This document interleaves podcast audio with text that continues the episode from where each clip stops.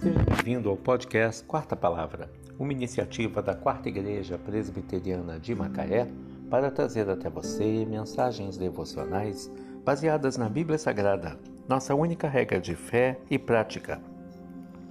Nesta quinta-feira, dia 28 de outubro de 2021, veiculamos da primeira temporada o episódio 528, quando abordamos o tema é melhor ficar calado.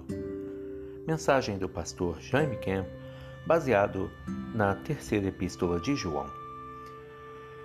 Em terceira João, o apóstolo encoraja a comunhão entre os irmãos cristãos. Ele expressa seu amor pelo presbítero Gaio, elogia sua fidelidade à verdade e sua amorosa hospitalidade para com os mensageiros do Evangelho.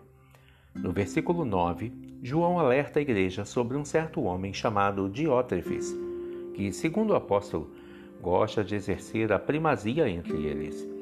Aparentemente, Diótrefes permitiu que o orgulho substituísse o amor em sua vida e rejeitou as palavras de advertência de João, que mencionou suas atitudes negativas para incentivar Gaio a agir de modo diferente.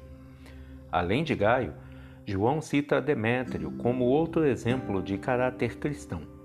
Ambos eram fiéis à verdade, serviam a igreja e gozavam de uma boa reputação dentro e fora dela. O apóstolo João acusava Diótrefes de ter cometido três erros. O primeiro, ele desejava ser o líder. Segundo, não acolhia os irmãos. Terceiro, dizia coisas horríveis e mentiras contra o apóstolo e seus auxiliares. João não questionou a salvação de Diótrefes, porém afirmou que seu coração esfriara em relação ao Senhor. Pais, será que seus filhos têm ouvido vocês dizendo uma palavra maliciosa ou fazendo um comentário maldoso a respeito de uma pessoa que não os agrada? Vocês já pararam para pensar que essa palavra poderá tornar-se destrutiva na vida de seus filhos e da pessoa envolvida? Considere seriamente o impacto de suas palavras e o que elas podem causar e avaliem se vocês não precisam corrigir algo que disseram na presença deles. É melhor ficar calado.